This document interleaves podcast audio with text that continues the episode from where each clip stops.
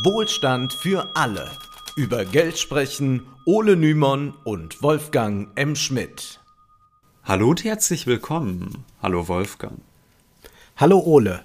Heute blicken wir in die Türkei, denn dort geht es überaus turbulent zu. Wir haben es dort mit einer veritablen Inflation zu tun. Die türkischen Bürger sind verzweifelt, weil sie sich selbst Nahrungsmittel kaum noch leisten können. Ja, die Inflation, die nahm in diesem Jahr immer weiter zu, aber jetzt kurz vor Jahresende ist die Lira plötzlich wieder mehr wert. Wir werden uns später ansehen, woran das liegt. Und man kann schon mal vorneweg sagen, wir können am Beispiel der Türkei viele volkswirtschaftlich interessante und ehrlich gesagt auch widersprüchliche Aspekte beobachten. Oh ja, die türkische Wirtschaft befindet sich in einer Sackgasse und noch ist völlig unklar, wie die Sache ausgeht. Zunächst einmal müssen wir begreifen, was in den vergangenen Monaten vorgegangen ist. Denn während hier die Inflation meist mehr herbeigeredet wird, als sie de facto real existiert, kann man am Bosporus sehen, was passiert, wenn die Währung immer weiter an Wert verliert. Zum Beispiel gibt es jetzt Ausgabestellen, bei denen man Brot zu einem Fixpreis kaufen kann. Bei diesen Einrichtungen zahlt man nur ein Drittel des Bäckereipreises. So soll verhindert werden, dass Menschen hungern müssen wegen der Inflation. Wir sehen an solchen Maßnahmen schon, wie arg die Situation in der Türkei ist, aber blicken wir zunächst mal auf die Zahlen. Ja, die Inflationsrate, die, liegt derzeit bei ca. 21 Prozent, inoffiziell wohlgemerkt, äh, offiziell wohlgemerkt. Inoffiziell, so glauben einige Beobachter und auch Oppositionspolitiker, ist die Inflationsrate deutlich höher, vielleicht sogar mehr als doppelt so hoch. 2016, um das mal in den Vergleich zu stellen, da betrug sie nur 7,7 Prozent, aber spätestens nach 2018 stieg sie dann rasant in die Höhe. Dazu muss man aber auch festhalten, auch der Leitzins ist für deutsche Verhältnisse exorbitant hoch. Ja, also der deutsche Sparer müsste eigentlich, wenn es ihm nur um die Zinsen ging, in die Türkei rennen. Der äh, Leitzins liegt nämlich derzeit bei 14 Prozent.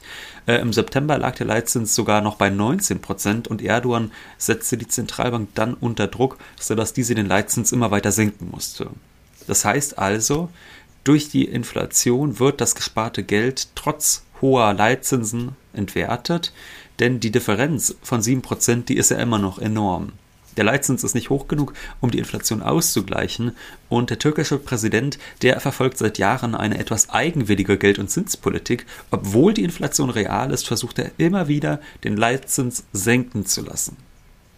Ja, und er verkündet unaufhörlich, dass die Inflation das Resultat des hohen Zinses sei, also eine sehr verquere Logik. Interessanterweise, und das knüpft ein bisschen an unsere Folgen zur Zinskritik an, argumentiert er auch, dass er als gläubiger Muslim den Zins senken müsse.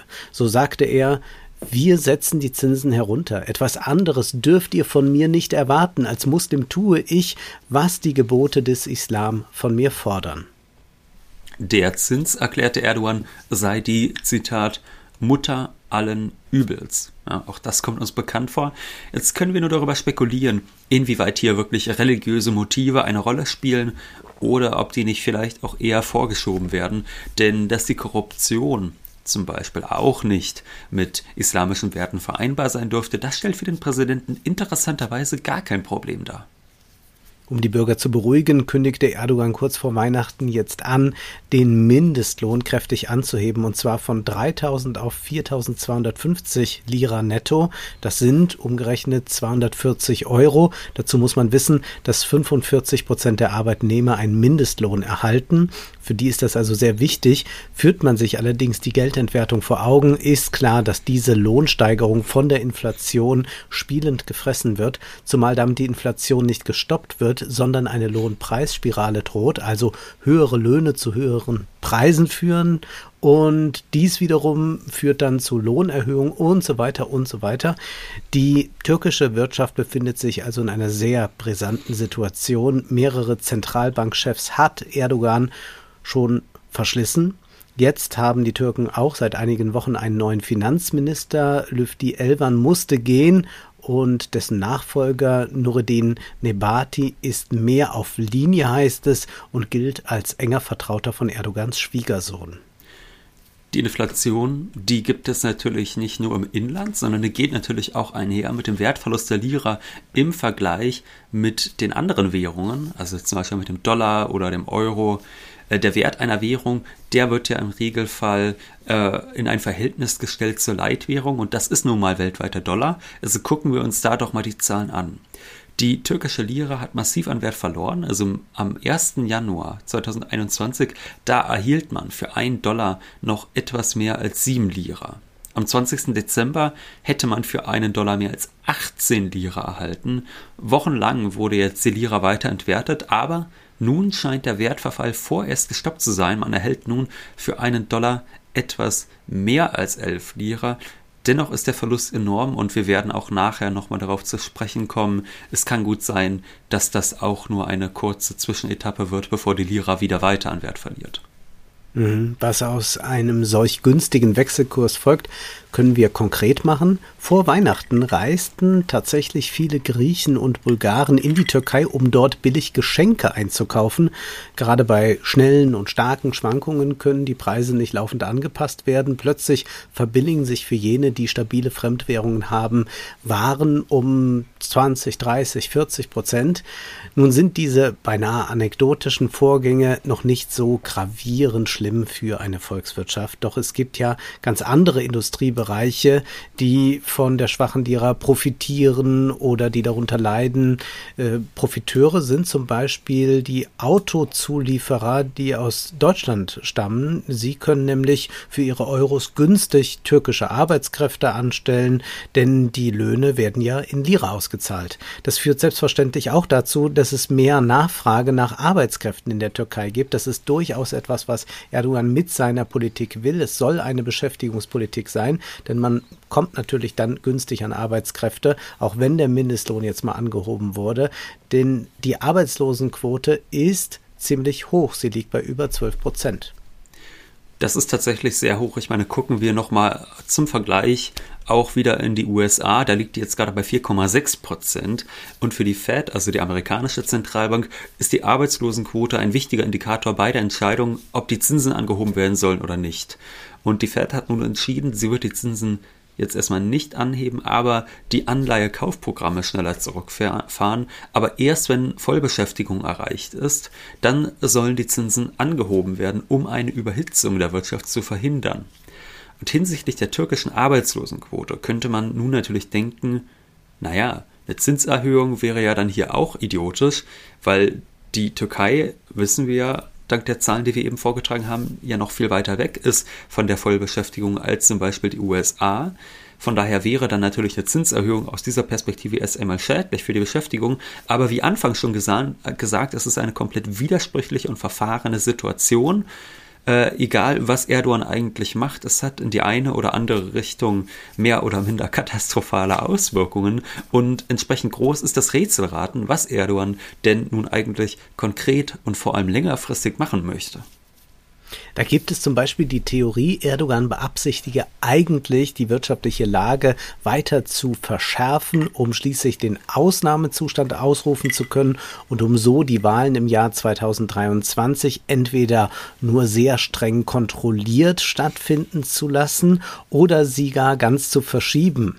Das ist unseres Erachtens nicht besonders plausibel, denn bis 23 ist es noch lange hin und außerdem schwächt Erdogan seine Basis doch sehr erheblich durch diese in Anführungszeichen Niedrigzinspolitik. Viele einfache und arme Menschen haben ihn gewählt und denen geht es jetzt noch viel schlechter als zuvor und der Unmut wächst, wenngleich die Opposition dies erst zaghaft für sich nutzen kann. Nach der Theorie des Ausnahmezustands hätten wir es mit einem Präsidenten zu tun, der nur auf Machterhalt aus ist und der sein Land wirtschaftlich ruinieren will. Das ist möglicherweise nicht ganz falsch, jedoch wird so übersehen, dass Erdogan sehr wohl wirtschaftliche Ziele hat. Und zum anderen müssen wir nämlich bedenken, die Türkei möchte Erdogan auf einen neuen Wirtschaftskurs führen. Erdogan hat da etwas vor. Die Frage ist nur, ob es funktioniert. Ja, die Türkei steckt in einem Dilemma. Sie ist stark auf Importe angewiesen, während sie zu wenig exportiert.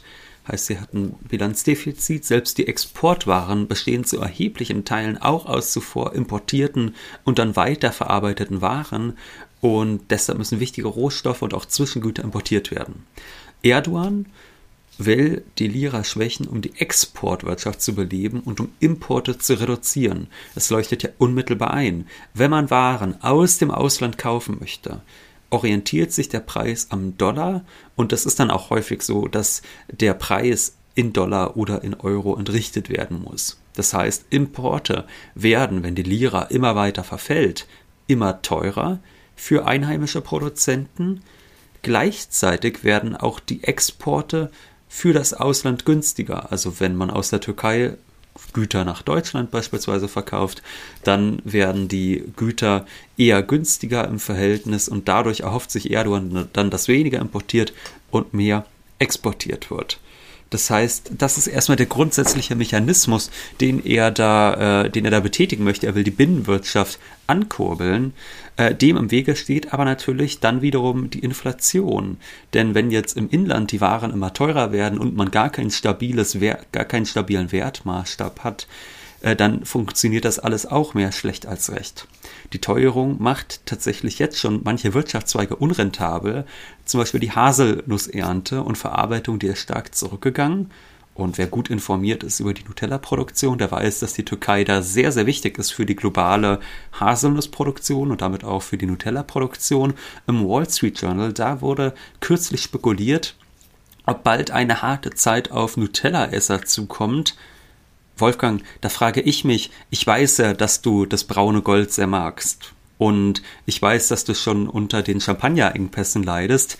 Hast du denn ja, jetzt schon Nutella-Gläser gebunkert? Du bringst mich da auf Ideen. Also das wäre schon schlimm, wenn ich darauf verzichten müsste. Also ja. vielleicht doch mal das ein oder andere Glas mehr kaufen. Tatsächlich sind die Transporte durch die Inflation auch sehr teuer geworden für die Haselnüsse. Also rechnet sich das nicht mehr. Aber gut, das sind jetzt äh, nicht die Hauptprobleme der Türkei. Wir müssen erstmal klären, worin liegt nun das türkische Dilemma. Die Türkei importiert 15 Prozent mehr Waren, als sie exportiert. Das heißt, es fließt mehr Geld ins Ausland, als eingenommen wird. Wir haben ja in Folge 64 über China im 19. Jahrhundert gesprochen. Äh, da war es etwas anders. Das Land war sehr reich, indem es kostbare Güter wie Seide und Porzellan an die Briten exportierte und sich dann in Gold bezahlen ließ, im Gegenzug auch nicht irgendein Interesse zeigte daran, britische Waren zu importieren. Und die Briten, die fürchteten dann um ihre Macht und sorgten auf eine andere Weise dann für eine Abhängigkeit Chinas, nämlich durch Opium. Aber man kann hieran sehr schön sehen, wie schnell da Konflikte drohen, wenn solche Ungleichgewichte bei Import und Export bestehen. Erdogan will jetzt die Importe drosseln und zugleich mehr auf Exporte setzen, um so mehr Unabhängigkeit vom Ausland zu gewinnen. 2020 betrug das Handelsbilanzdefizit der Türkei knapp 40 Milliarden US-Dollar, mal zum 49,9. Äh, äh, äh, ah, 49,9, ja. Ähm, in Deutschland hatten wir einen Überschuss von 180 Milliarden Euro, weil wir bekanntlich Exportweltmeister sind. Diesen Überschuss generieren wir aber nur, weil andere EU-Länder ein Defizit haben und unsere Waren dann importieren. Es ist völlig klar, nicht alle können einen Überschuss haben. Und Erdogan treibt jetzt ein sehr heikles Spiel, das seine nationalistischen Wähler leider nicht durchschauen dürften. Generell kann man an dem, was wir jetzt erklären, wieder einmal sehen, Wissen und Bildung in Wirtschaftsfragen, die können einen durchaus gefeit vor Nationalismus machen, denn Erdogan wütet bei seinen Auftritten gern gegen die EU und besonders gegen Deutschland. Er behauptet, Europa habe sich gegen die Türkei verschworen und er verspricht sich auch unabhängiger machen zu wollen. Auch übrigens die äh, Verbalattacken gegen die USA, die sind ja auch bekannt. Und jetzt schauen wir uns doch mal an, wer denn auch zu den Hauptabnehmern türkischer Exporte gehört. Nun, 2020 gingen 9,4 Prozent aller türkischen Exporte an Deutschland, also fast 10 Prozent. 6,6 Prozent gingen an Großbritannien, 6 Prozent an die USA. Wenn Erdogan also die Exportwirtschaft stärken will, dann wird die Abhängigkeit von diesen eigentlich so ungeliebten Ländern nicht sinken, sondern wachsen. Mit anderen Worten, eine Unabhängigkeit, das große Versprechen solcher rechten Regierungen, die kann es in einer globalisierten Wirtschaft ohnehin nicht geben.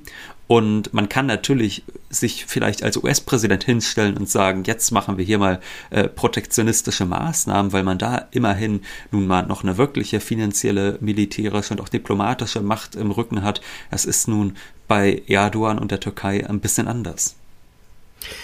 Auch Indien und China wollen unabhängiger vom Weltmarkt werden, indem sie die Binnenwirtschaft stärken wollen. Jedoch bieten sich durch die Größe der Länder und die vielen Einwohner ganz andere Möglichkeiten als in der Türkei. Träume von einem osmanischen Reich taugen allenfalls für Wahlkampfparolen, doch die wirtschaftlichen Bedingtheiten verhindern die Realisierung. Erdogan sucht allerdings auch nach neuen Kooperationspartnern. Abu Dhabi wird da plötzlich interessant. Kronprinz Mohammed bin Zayed Al Nahyan war im November auf Stippvisite in der Türkei und neue Investitionen sind jetzt geplant.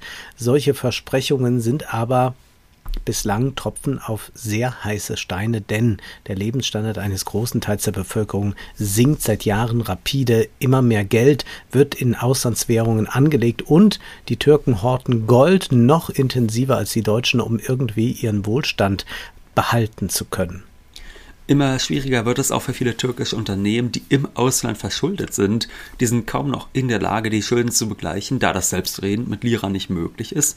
Und ihnen hilft es dann auch nur bedingt, dass mehr im Inland investiert werden soll, weil sie jetzt gerade ja trotzdem noch auf die ausländischen Importe angewiesen sind. So, grundsätzlich könnte natürlich wenn es dann einfach mal so möglich wäre, das eine ganz gute Idee sein, mehr im Inland zu investieren. Und äh, da ist es ja, wie wir eben schon festgestellt haben, so, dass viele Menschen arbeitslos sind und dass auch durch diverse Privatisierungsmaßnahmen viel kaputt gespart wurde. Allerdings sollte man auch da äh, die Hoffnungen in Anführungszeichen. Die sollte man da realistisch halten. Es sind keine großen Verbesserungen für die meisten Menschen davon zu erhoffen. Es werden da keine großen sozialstaatlichen Projekte zu erwarten sein.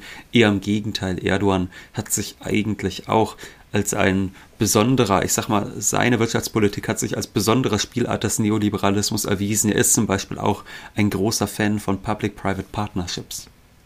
Günter Seufert schrieb dazu bereits 2019 in Le Monde Diplomatique, die AKP hat sich ihre eigene Klasse von Bauunternehmern herangezogen.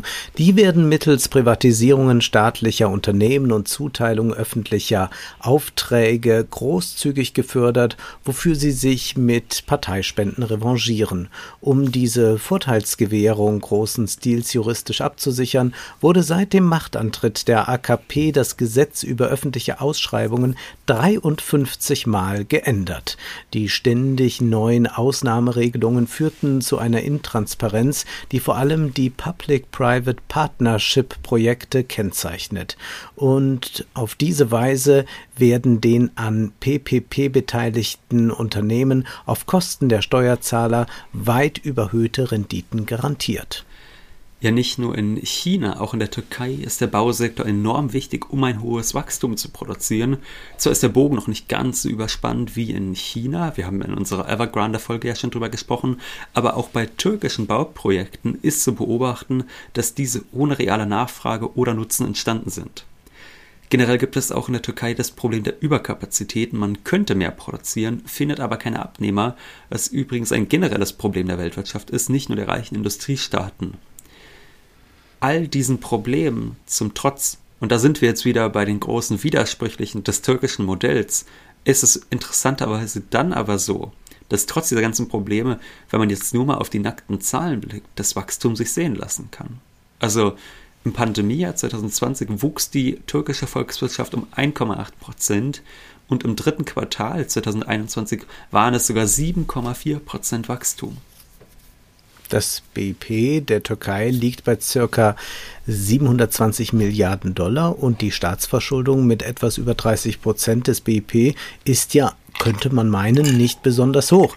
Dennoch kann Erdogan aufgrund der instabilen wirtschaftlichen Verhältnisse und auch der instabilen politischen Verhältnisse, aufgrund der Inflation jetzt nicht einfach die Schuldenquote auf beispielsweise das deutsche Niveau anheben. Schon jetzt sind die Kapitalanleger nervös, Ratingagenturen watschen die Türkei regelmäßig ab man ist da nicht unabhängig und wenn die Zinsen weiter sinken, werden viele ihr Kapital aus der Türkei abziehen, da es sich nicht mehr lohnt, in diesem unsicheren Hafen vor Anker zu gehen. Stellt sich dann nur die Frage, ja, aber ist denn jetzt die Zinsanhebung wie sie beispielsweise Anhänger des Monetarismus fordern könnten, tatsächlich die Lösung? Also türkische Unternehmen würden vermutlich unter einer hohen Zinslast straucheln, es würden weniger Kredite vergeben werden, die Wirtschaft könnte eine Rezession, also noch stärkere Rezession erleben, es könnte äh, zu noch mehr Arbeitslosigkeit kommen. Und wir sehen also daran, es ist offensichtlich eine Zwickmühle. Von daher sollte man vorsichtig sein, wenn man diese Forderungen nach Zinserhöhungen und Austeritätspolitik unkritisch übernimmt. Das würde die Türkei zwar für die Finanzmärkte wieder attraktiver machen, jedoch auch Sparprogramme zur Folge haben, zum Leidwesen der meisten Bürger.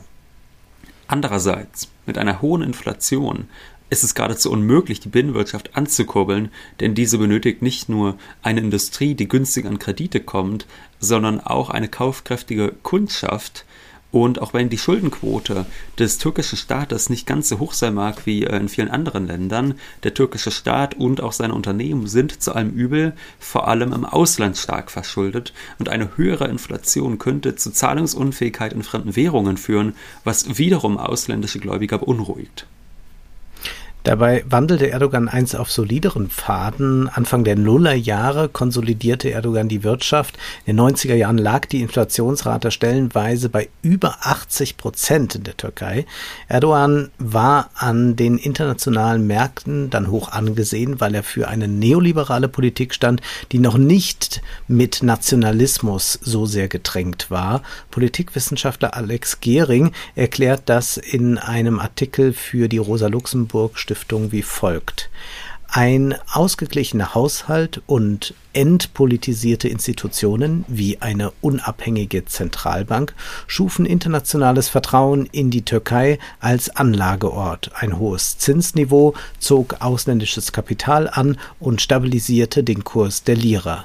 Das Wirtschaftswachstum wurde allerdings vom Konsum und von der Bauindustrie getragen. Eine Modernisierung und ein Ausbau der türkischen Industrie gelangen kaum. Deshalb musste die Türkei weiterhin mehr importieren produzieren, als sie produzierte. Mit dem steigenden Wachstum stiegen daher auch die Defizite in der Leistungsbilanz, die durch Kapitalimporte ausgeglichen werden mussten. Mit der Finanzkrise von 2008 ließen ausländische Investitionen nach. In den Zehnerjahren spitzte sich die wirtschaftliche Lage in der Türkei zu und ein entscheidendes Jahr war 2018. Damals kündigte Erdogan an, die Unabhängigkeit der Zentralbank zu beschneiden und Trump erhob parallel Zölle auf Stahl- und Aluminiumimporte, was die türkische Lira empfindlich schwächte. Gering schreibt, die türkische Regierung betrachtete nun ihrerseits den orthodoxen Neoliberalismus nicht mehr als Grundlage anhaltenden Wirtschaftswachstums und verzichtete zuweilen entgegen dem Willen der großen Holdinggesellschaften auf ein weiteres Abkommen mit dem IWF Sie fürchtete, dass eine Fortsetzung der IWF-Programme unter den veränderten Voraussetzungen zu Deflation führen würde und setzte deshalb auf Großprojekte, um Anlagemöglichkeiten für privates Kapital zu schaffen. Auf stagnierende Nachfrage und sinkende Profite reagierte man mit Zinssenkungen. Dafür nahm die Regierung spätestens seit Beginn der 2010er Jahre ein Sinken des Wechselkurses der Lira bewusst in Kauf Dazu muss man wissen, eine neoliberale Politik hatte sich schon Anfang der 80er Jahre in der Türkei etabliert und nach der Wirtschaftskrise von 2001 setzte der damalige Wirtschaftsminister Kemal Derwisch stark auf eine Unabhängigkeit der Zentralbank, die ja Erdogan jetzt immer weiter beschneidet, was vom Internationalen Währungsfonds auch begrüßt wurde. Ümit Akşay, Professor für Volkswirtschaftslehre, zufolge aber führt das alles in eine abhängige Finanzialisierung Abhängigkeitsisierung. Und mit einer solchen Abhängigkeit steht die Türkei nicht allein da. Was ist aber mit abhängige Finanzialisierung gemeint? Also diese liegt vor, meint Akçay, wenn er, wie er in einem Artikel für Prokla 2018 ausgeführt hat, wenn ein hoher Anteil an Dollarisierung oder Euroisierung zu verzeichnen ist und die Inlandsproduktion in starkem Maße von Importgütern abhängt, also das sehen wir auch bei der Türkei, und wenn das Wachstum erheblich auf Kapitalimporten beruht und wenn diese dann nicht mehr fließen, dann hat man ein großes Problem. Akçay erklärt zudem, die besondere Variante des Neoliberalismus der AKP sieht so aus, dass die Klasse der Arbeiterinnen atomisiert wird und die Regierung sich gleichzeitig darum bemüht, sie über soziale und finanzielle Inklusionsmechanismen zu einer gewissen Zustimmung zu bringen. Dieses politökonomische Modell sollte die Konflikte zwischen den Klassen zum Erliegen bringen. Das heißt, unter der Regierung der AKP wurde die Arbeiterbewegung geschwächt, es wurden die Arbeitsbedingungen für die Verbesserung internationaler Wettbewerbsbedingungen neoliberalisiert, die Gewerkschaften wurden zurückgedrängt, Lohnsteigerungen verhindert und prekäre Arbeitsbedingungen geschaffen, Staatsbetriebe wurden durch Privatisierung liquidiert und damit konnte die Arbeiterbewegung weiter geschwächt werden. Allerdings müssen wir auch darauf hinweisen, dass es einige sozialstaatliche äh, Maßnahmen gab, etwa eine bessere Gesundheitsversorgung und Gesundheitsversicherung. Angestrebt wurde allerdings auch eine sogenannte finanzielle Inklusion. Was ist damit gemeint? Nun, es wurden Kreditangebote für arme Haushalte geschaffen. Nun konnten sich auch Arme verschulden und so den Konsum ankurbeln und das taten sie dann auch, jedoch sank die Lohnquote ja allein zwischen 1990 bis 2012 um mehr als 15 Prozent. Also der Anteil der Löhne am Volkseinkommen ist gesunken, was eine Umverteilung von Arbeit zum Kapital bedeutet, die durch private Verschuldung ausgeglichen werden sollte. Colin Crouch spricht auch deshalb in diesem Zusammenhang von einem privatisierten Keynesianismus. Den können wir im Übrigen auch in äh, westlichen Ländern, in den USA, in Deutschland und so weiter beobachten. Und das hat ja, glaube ich, jetzt auch durch diese ganzen Fintech-Unternehmen nochmal zugenommen. Also wie einfach jetzt Verschuldung für Konsum geht.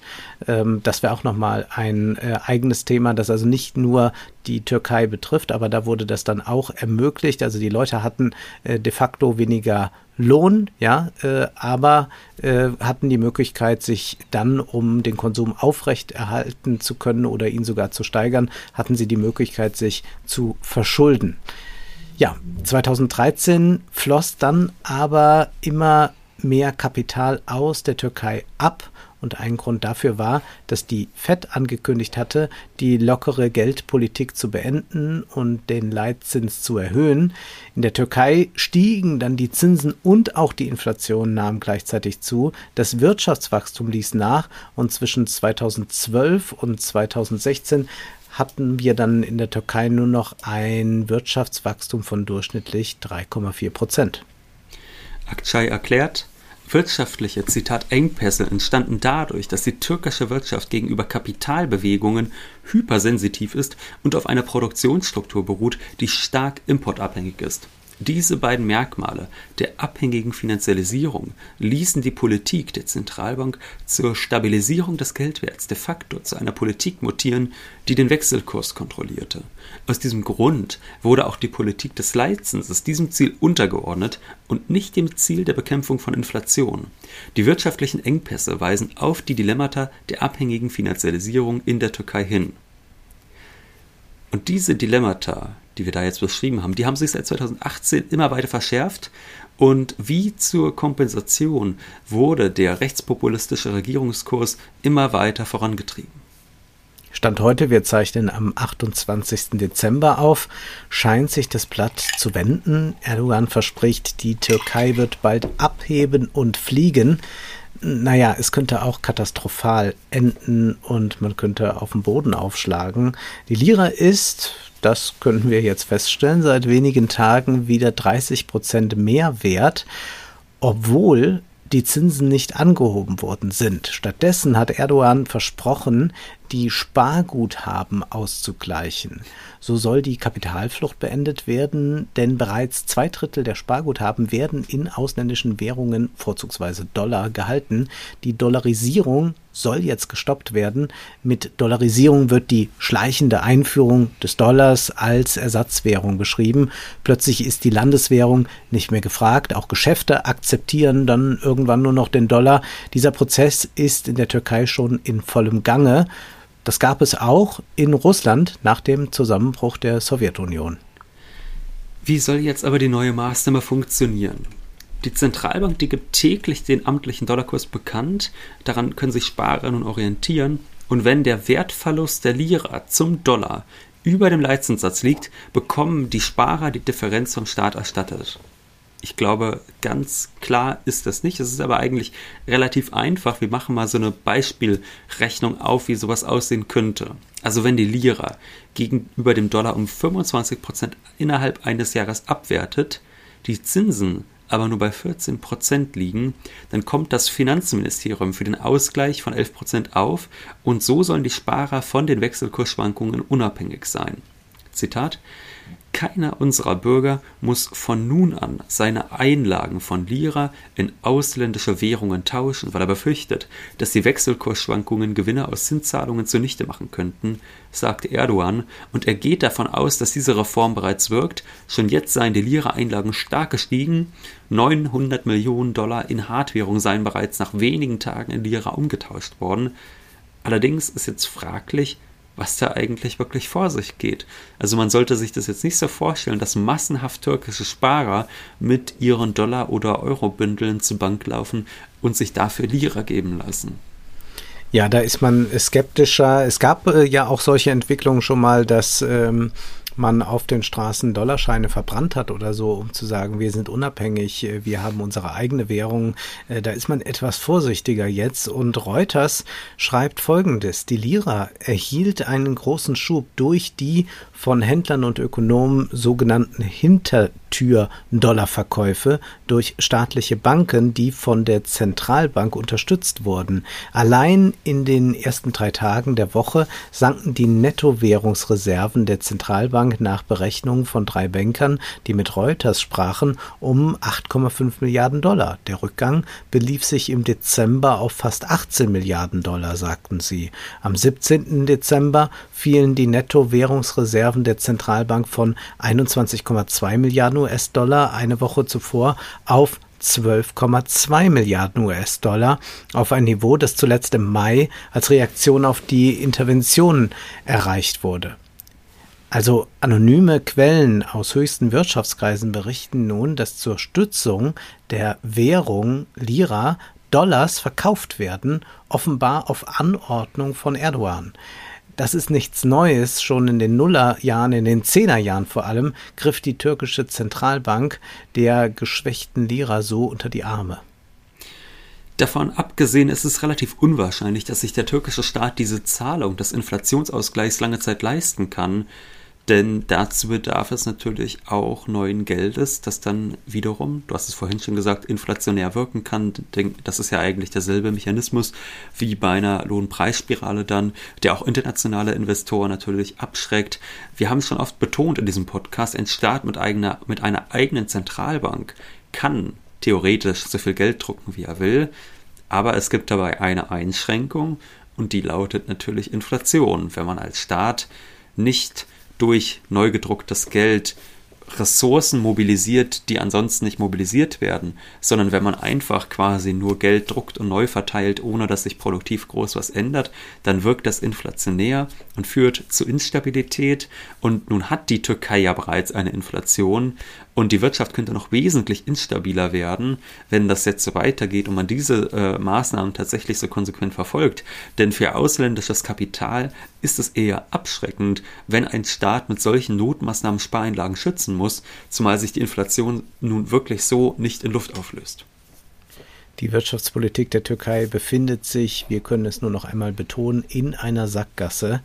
Es bleiben vor allem Fragen, wie lange kann eine Volkswirtschaft unter solchen Extrembedingungen überhaupt funktionieren, beziehungsweise ist die dem Kapitalismus immanente Krisenhaftigkeit auch bei einer solchen Intensität lange Zeit händelbar? Die Türkei versucht es jedenfalls mit einem Sonderweg, der aber innerhalb des staatskapitalistischen Modells verläuft. Vielleicht gewöhnt Erdogan seine Bürger bereits an eine Dauerkrise mit wenigen Profiteuren, wie man es ja auch von anderen autoritären Staaten gut kennt. Zum Abschluss wollen wir uns nochmal zum Ausklang des Jahres ganz herzlich für die Aufmerksamkeit und fürs Zuhören bedanken. Auch natürlich vielen Dank für die positive Resonanz und für die finanzielle Unterstützung und wir wünschen allen einen guten Rutsch.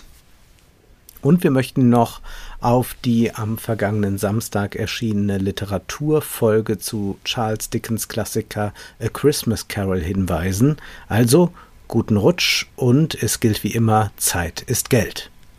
Prosit. Das war Wohlstand für alle Ihr könnt uns finanziell unterstützen über paypal.me-ole und Wolfgang oder über die in der Beschreibung angegebene Bankverbindung. Herzlichen Dank.